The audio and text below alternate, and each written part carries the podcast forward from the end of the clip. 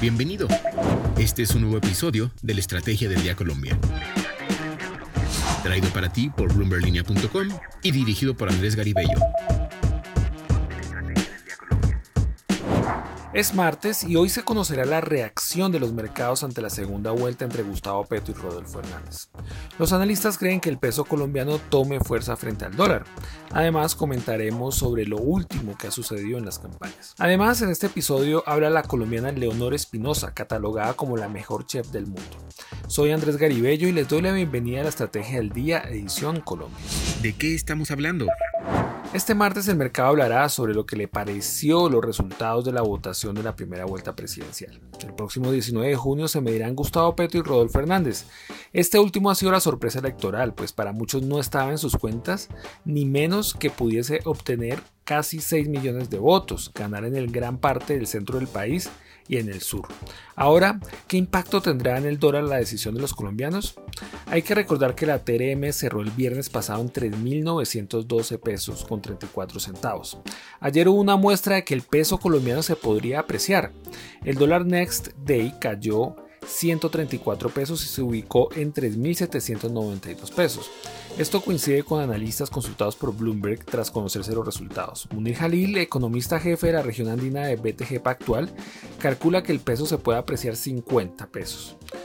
Andrés Pardo, economista de XP Investments, estima que el peso se fortalecería cerca de 3.800 por dólar. Y Ana Vera, economista jefe de In On Capital, espera que la estabilidad del dólar esté entre los 3.800 y 4.100 pesos. También se puede decir que los economistas esperan que los rendimientos de los bonos a 10 años caigan entre 20 y 30 puntos básicos. Lo que debes saber. Ahora tres datos para comenzar este martes. El primero, ya lo dijimos, pero lo recordamos, la TRM amanece en 3.912 pesos con 34 centavos. El segundo, Siguiendo con el tema de las elecciones, el ingeniero Rodolfo Hernández habló en la tarde de ayer sobre su aspiración a la presidencia. En un discurso que dio por redes sociales, el candidato dijo que en su campaña no habrá alianzas con ningún partido político. Cero uribismo, dijo el candidato. Esto lo comentó cuando públicamente alfiles del Centro Democrático han manifestado el apoyo a su campaña. En su discurso también dijo que se mantendrá independiente. El tercer punto, también siguiéndole el paso a las elecciones. Ayer se conoció que Sergio Fajardo se reuniría con el candidato Hernández. También se están esperando las decisiones que tomen partidos como el Liberal, que sumará a cualquiera de los dos candidatos, así como la decisión que tome los partidos de llamado centro. Voces Bloomberg Línea.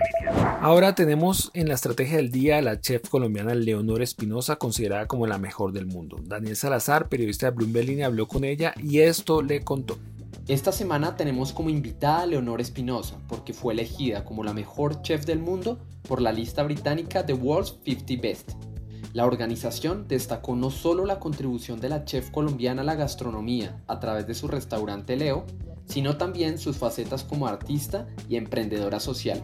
Estos son sus comienzos. Leo arrancó con muy poco dinero, con muy pocos recursos.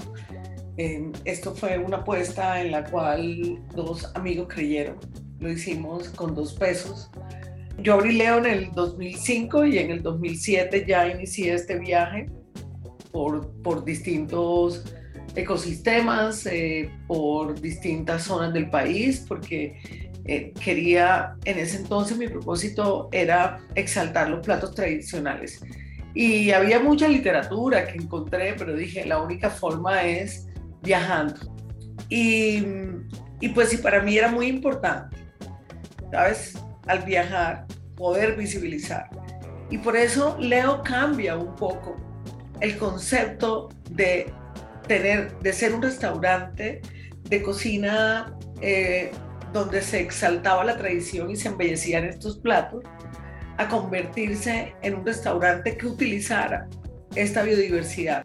También se refirió a las mayores amenazas para el campo y las comunidades, bueno, eh, para, ciertas, para ciertos productos que, que, digamos que dependen de estos fertilizantes, hay una gran amenaza. Pero la amenaza de, de, los ingredientes que vienen, por ejemplo, de zonas de difícil acceso, la amenaza de la deforestación, que atenta con estas especies biológicas, pero que atenta con, contra cosmovisiones.